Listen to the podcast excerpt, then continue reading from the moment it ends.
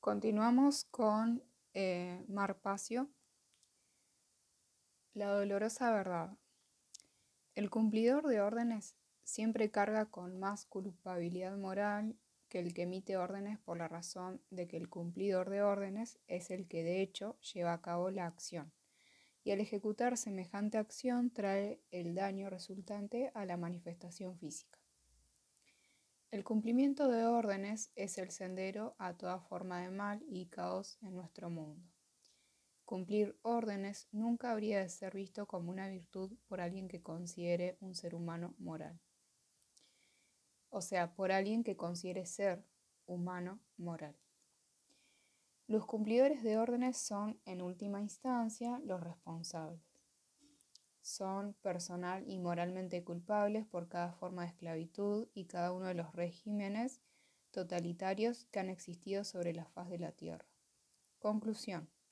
Cumplir órdenes no es una virtud, es el mal. En ello no hay ninguna moralidad en absoluto. No importa que quien dé la orden pueda ser alguien considerado un hombre santo. Luego tenemos eh, los conceptos de responsabilidad versus abdicación. Eh, Benjamin Franklin expresó, aquellos que renuncian a la libertad esencial para comprar una pequeña y temporal seguridad no se merecen ninguna de las dos y perderán ambas.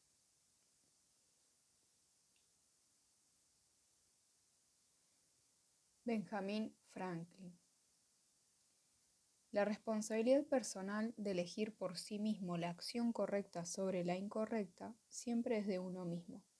Siempre pertenece al individuo. Se puede afirmar o imaginar que es posible abdicar en otro la responsabilidad personal de semejante elección, pero en realidad la responsabilidad no se puede delegar.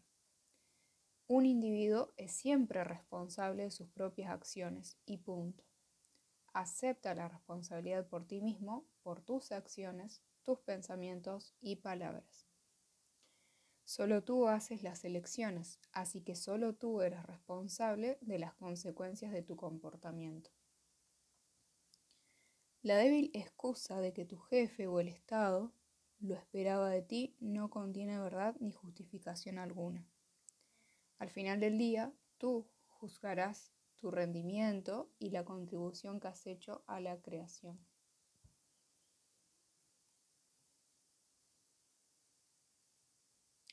Entonces, la mayoría de gente cree que es posible traspasar a otro individuo, grupo o entidad derecho bien de la ley natural defenderse a sí mismo, a través de la falsa declaración de que otro es mi protector o de que es la responsabilidad de otro protegerme y defenderme. Intentan abdicar de su responsabilidad personal que siempre les pertenece y de la que nunca se pueden desprender. Esto trata sobre el deseo de abdicar tu responsabilidad personal, de defenderte a ti mismo en otra gente, solo porque tienes miedo al caos y no quieres tomar la responsabilidad de hacerlo por ti mismo. Esto trata sobre pensar del modo yo entregaré mi libertad para estar seguro. En ese caso, disfruta de tu segura esclavitud. Tenemos otros dos conceptos, que es el autorrespeto versus el auto-odio. Comenzando por el auto-odio, los intentos de abdicar la propia responsabilidad personal, de ejercitar la conciencia y el caer en patrones de cumplir órdenes y justificación, ocasionan en la gente la condición psicológica subyacente del auto-odio. De igual manera que quien cumple órdenes no puede ejercitar la conciencia, tampoco es posible que un cumplidor de órdenes se ame realmente a sí mismo. Estos dos estados no pueden existir simultáneamente. No puedes ser un seguidor de órdenes y amarte a ti mismo, es imposible. Son condiciones psicológicas contradictorias. El auto-odio es creado cuando un trauma previo ha sido reprimido y enterrado profundamente en el subconsciente. Un ser que se autoodia está atrapado en un ciclo de trauma, abuso y victimismo. Ocurre un trauma, hay un abusador, hay una víctima y entonces el ciclo se repite a sí mismo porque a menudo el abusado se vuelve abusador. Ese es el rol del subconsciente, proteger a la mente consciente de las experiencias traumáticas, de modo que la gente, de modo que la mente consciente no se mantenga reviviéndolas y por tanto reexperimentándolas en la fisiología. Sin embargo, si nunca traemos ese material a nivel consciente, lidiamos con él y lo sanamos. Crece y crece hasta que al final nos destruye psicológica y espiritualmente. Sacar ese material de la sombra es un trabajo muy duro, es por eso que la gente no quiere hacerlo. Semejante trauma puede tomar la forma de sentimientos de insuficiencia, ya sean reales o imaginarios. Es un estado mental. Esta es una criatura Gollum, sin vida, un robot de carne conducido por la fuerza del auto-odio que subyace en, el en la siguiente mentalidad. Dado que yo he sufrido, yo causaré daño haciendo sufrir a otros. Están en la celda y aman estar ahí. No tienen deseo alguno de libertad. El único tipo de persona que no tiene deseo de libertad auténtica es la persona que está en el estado psicológico de auto-odio. Pasando al autorrespeto, la palabra respeto proviene del latín re, que es igual de nuevo y expectare, que es igual a mirar a.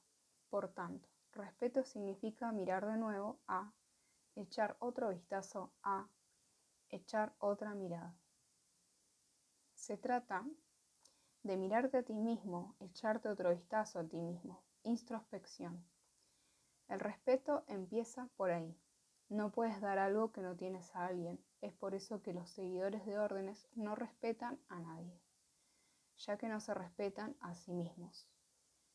Llegar a respetarse requiere un trabajo de introspección y sacar de las catacumbas material sombra del que la mayoría de la gente quiere huir, pero solo el autorrespeto puede curar el autoodio.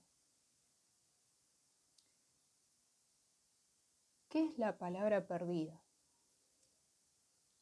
La palabra perdida es un concepto de la francmasonería esotérica que representa un estado de conciencia que ha sido ampliamente perdido por la mayoría de los seres humanos. Para poder decir la palabra perdida, el ser humano ha de trabajar sobre sí mismo para obtener un estado de equilibrio entre los hemisferios del cerebro. En semejante estado de conciencia equilibrada, uno ha llegado a conocerse a sí mismo, así como el funcionamiento del macrocosmos, que significa la ley natural. Haciendo eso, esa persona llegó a entender la diferencia objetiva entre el bien y el mal. O como estos conceptos son referidos en la francmasonería como luz, que es el bien, y oscuridad, que es el mal. O la luz, que es el conocimiento del bien y del mal. Y la oscuridad, que es la ignorancia del bien y del mal. La palabra perdida es no. La palabra perdida en dos cosas, es decir, un portal. Son las palabras en inglés no y now. No y saber. Ambas pronunciadas no. En el estado de iluminación espiritual generado a través del conocimiento de la ley natural, el ser humano es finalmente capaz de decir la palabra perdida. No es la palabra todopoderosa. Solamente cuando decimos no a quienes reclaman ser nuestros dueños, los amos que decían qué derechos bienes tenemos o no tenemos, dejamos de externalizar el poder a cualquiera externo a nosotros mismos. Haciéndolo, reclamamos todos nuestros derechos, bienes, toda nuestra propiedad que nos han sido quitadas sin derecho alguno. Tristemente, muy, muy poca gente en nuestro mundo tiene el conocimiento, el cuidado y el coraje requerido para hacer esto. Debido a esto, la palabra no se considera perdida. La otra variante de la palabra perdida, now, saber, saber tus derechos bienes. La razón por la que tienes que saber la diferencia entre el bien y el mal y por tanto saber qué derechos bienes tienes y no tienes es porque aquellos que no saben esas cosas nunca dirán la palabra perdida a alguien que afirma ser su dueño. No dirán no. Entonces, la gran tarea es enseñar la ley natural a los demás. Cierro este podcast con una frase de Thomas Jefferson que expresó, educar e informar a la masa de gente. Esa es la única confianza segura para preservar nuestra libertad.